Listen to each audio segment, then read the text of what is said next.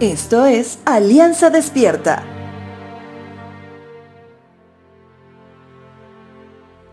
Hoy por hoy la iglesia tiene un centro de capacitación que lo conocemos como seminario teológico. Muchos hemos pasado por ahí, asumiendo la responsabilidad de capacitarnos para servirle al Señor. Sin embargo, ¿sabías que los seminarios no forman pastores?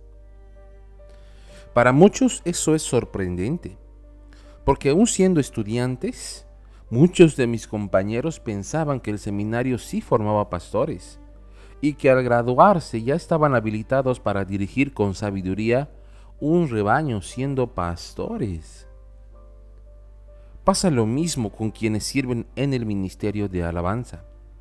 Muchas iglesias han tenido la posibilidad de tener en sus ministerios a músicos profesionales, tecladistas de grupos reconocidos, guitarristas consagrados en el ambiente musical, todos capaces para dirigir un gran espectáculo. Pero al igual que un estudiante graduado de un seminario teológico, eso no los convierte en personas completamente aptas para servir con la música de adoración al único Dios de los cielos.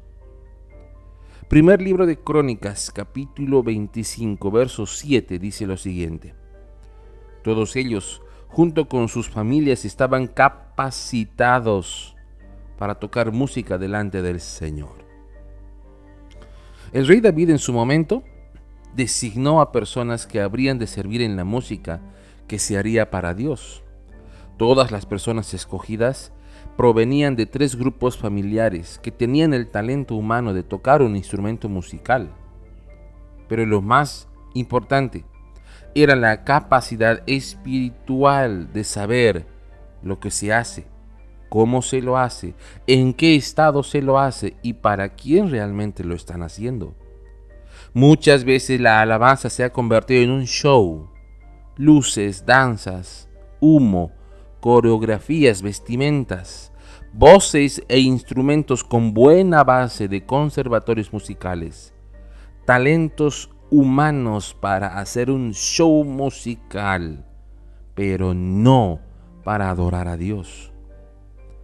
Capacítate para servir al Señor más y mejor, pero no dejemos de recordar que es el Espíritu Santo quien debe llenarnos llevando una vida santa para realmente adorarle a nuestro Santo Dios en espíritu y en verdad.